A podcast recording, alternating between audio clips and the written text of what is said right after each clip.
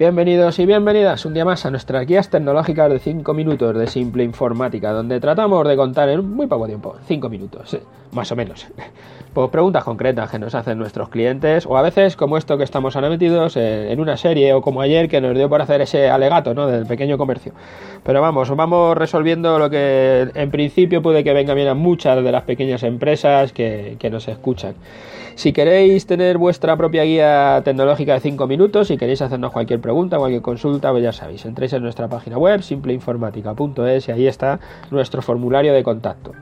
Hoy estamos en nuestro programa 161, eh, que le hemos titulado Después del Word, el Excel.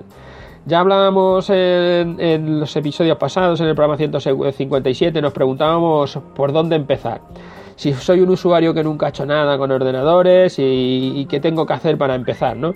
Le íbamos dando una pauta para empezar aprendiendo a manejar el sistema operativo, las aplicaciones más básicas, los procesadores de textos, que podía ser cualquiera, pero desde luego el más extendido es el Word, por eso el título de hoy, ¿no? El de Microsoft. Para continuar con esta serie vamos a dar el paso siguiente, pasar de escribir y vamos a hacer cálculos y escribir a la vez, con la posibilidad de ordenar, de referenciar en otras hojas y bueno, muchísimas cosas. La verdad que el Excel es bastante extenso y vamos a dar la pequeña pincelada para que tengamos ahí un poco cuál es la diferencia y por qué es el siguiente paso. Si escucháis ese programa, 159, veréis que en estos momentos nos encontramos en, el, en el usuario básico por si decidís comprarnos el ordenador, pues ya que sepáis que es mucho más fácil esa toma de decisiones.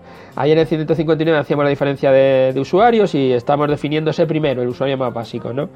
Con las 10 horas de formación para el sistema operativo y Word ya teníamos suficiente para hacer casi todo lo que se hace en una empresa desde el ordenador. Podemos escribir una carta para un cliente, preparar una oferta para poner en nuestro escaparate, Podemos hacer un parte de trabajo si tenemos técnicos que salen a reparar o lo que sea, o órdenes de trabajo para talleres de producción, para nuestras máquinas. Bueno, en general podemos hacer ya casi de, casi de todo, simplemente con esas 10 horas. ¿eh? Sé usar el ordenador y sé utilizar el, el Word o cualquier procesador de cualquier hoja de cálculo. Incluso podemos preparar un presupuesto o una factura para nuestros clientes con una incomodidad de tener que sumar en una calculadora aparte y luego escribirlo en el ordenador. Y si ocurre algún cambio, pues tendríamos que volver a escribir todo de nuevo. Ese es el lío de utilizar el Word. Y por eso que estemos siempre diciendo esa transformación digital, hay que avanzar, hay que avanzar, ¿no? Bueno, ya sabes hacer Word y podrías hacer todo lo que hace cualquier empresa, factura, presupuesto. Sí, pero es bastante incómodo. Lo suyo ya es que te pases al Excel, que sería, digamos, tu paso natural, el paso habitual que tendrías que dar. Para evitar esos cálculos manuales, lo que hacemos es utilizar la hoja de cálculo. El más extendido es el Excel, por eso nuestro título. Y con el Excel podemos mezclar lo que hacíamos con el Word y además poner números que se recalculan automáticamente si cambiamos algo en alguna de las celdas.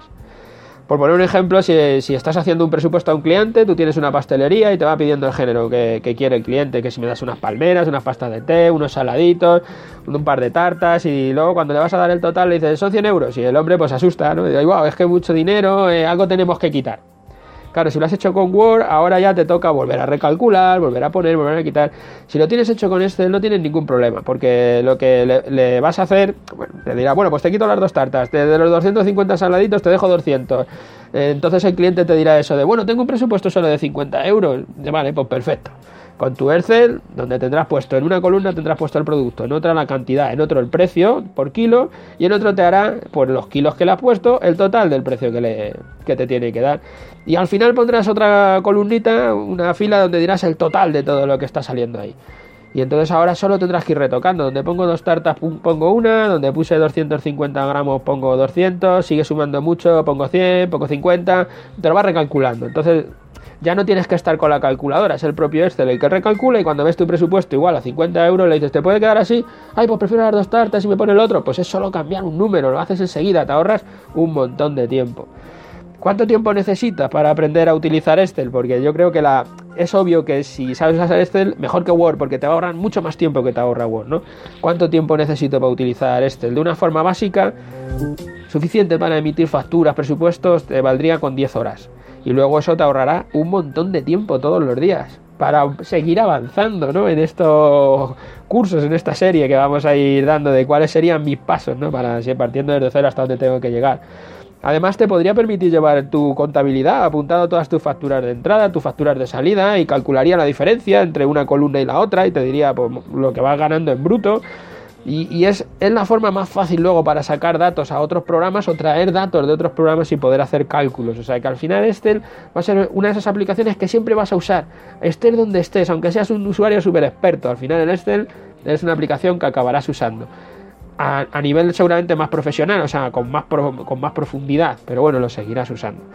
Y hasta aquí el capítulo de hoy, que ya se me ha pasado el tiempo como siempre. Eh, gracias a todos los que nos escucháis a diario por estar ahí, por seguirnos, por darnos vuestras valoraciones que nos dais en iTunes, en Ivos y gracias a todos los que nos estáis haciendo consultas también por correo electrónico, porque así nos hace saber que hay gente ahí detrás, que estamos vivos.